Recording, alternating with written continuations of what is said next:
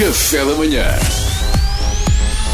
Informação privilegiada no Café da Manhã. E já é oficial, a vacina da AstraZeneca não será recomendada para maiores de 65 anos em Portugal.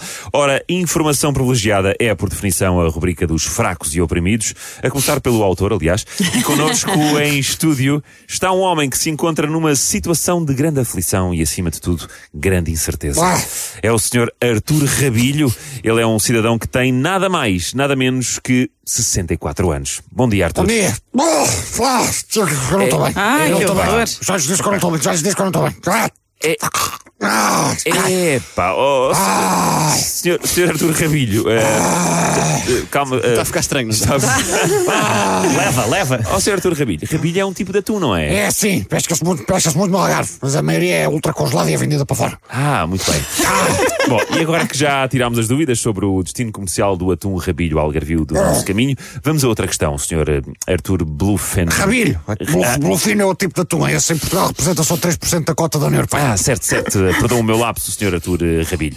O senhor vive um período de grande incerteza, uma vez que tem 64 anos e faz 65 este, este ano, não é? Exatamente. Exatamente. Faço daqui a 3 meses. E agora? E agora levo, da AstraZeneca ou, ou não levo? hã? Será que a minha vez chega a tempo? Ou, e, e se fizer 65 no dia a seguir? Pois. A, a vacina demora umas semanas a produzir os anticorpos depois da administrada. E o vírus topa isso? Ou é tipo no casino, que fecha um bocado os olhos à idade desde que a gente não vá de chinelos? São muitas questões. São muitas. E ninguém me responde. A comida não me responde. O Costa. Eu, eu não estou bem. Ah, eu não estou bem. Já lhe disse que eu não estou Pois bem. não, você não está mas, bem. mas já lhes disse a, a quem? Se, se é que posso perguntar, claro. Pode perguntar, aliás, é sinal que alguém, pergu- é sinal que alguém me pergunta alguma coisa que, que eles não me perguntam nada, percebe? Eu, bem lhes digo e, e eles, e eles não perguntam. Ah! Não perguntam nada. E eu, eu, eu digo-lhes, e, eu, bem, eu bem lhes digo, e percebe? Eu, eu farto-me de lhes dizer. E eles perguntam, olha, eu pergunto olha, assim perguntas tu, assim perguntam eles. Ah, Se bem que vocês perguntam, portanto, tecnicamente, assim, isto não faz muito sentido. Mas eles, eles não perguntam. Zero. Mas, mas- Ah! sim, Arthur, epá. sim. Mas quem são eles? Quem é que ser os, os meus filhos? Os meus filhos não, não, não perguntam por mim há 15 anos. não 15 perguntam por anos. mim. Há 15 anos que os seus filhos não perguntam por si. Maldade. Isso é estranhíssimo. Então, isso quer dizer que estamos perante mais um lamentável caso de abandono familiar. Uma Pois, vergonha. pois, pois, está, pois estamos, pois, pois, pois estamos, mas, mas teve, teve, teve de ser. Teve, teve, teve, teve de assim? ser.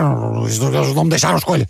Não, lhe deixaram outra escolha. Mas, mas como assim? Agora não Fui eu que os proibi falarem comigo, aqueles palhaços são meus filhos.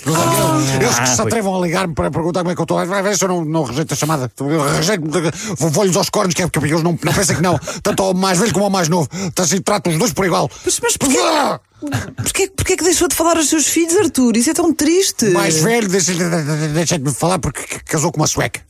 E a Suécia é um país que tem 349 assentos parlamentares, que é um número que não- faz sentido nenhum, que ele não tem ponta por onde se pega. Eu não podia compactar com isso. Então, então e o seu filho mais novo? Esse, quando ali aos 18 anos, em vez de ir para a faculdade, disse que queria abrir uma loja de orixás. Orixás, é- que- que- ai, orixás e pedras semi-preciosas. Eu deixei, deixei de falar na hora. Na hora de, Esse eu percebo, esse eu percebo. deixei acabar de dizer onde é que ia ser a loja, não fazer o cair na tentação de lá passar, dá a perceber? Onde é, é que já se viu? Não, não é tão grave como me casar com uma mulher oriunda de um país que acha que 349 assentos parlamentares é um número que se aproveita.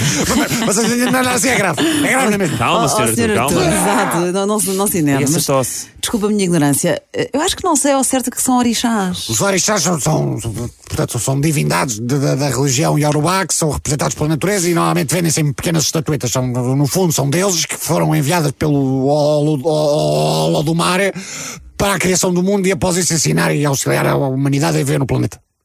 Eh, está muito bem informado sobre, sobre orixás, senhor Artur. A puder, já tive uma loja cheia deles, se aquela trampa não se vende nem por nada, o palhaço do meu filho que se prepara. Obrigado, senhor Artur. Ora, e as melhoras? Obrigado, sou eu. Informação privilegiada no Café da Manhã.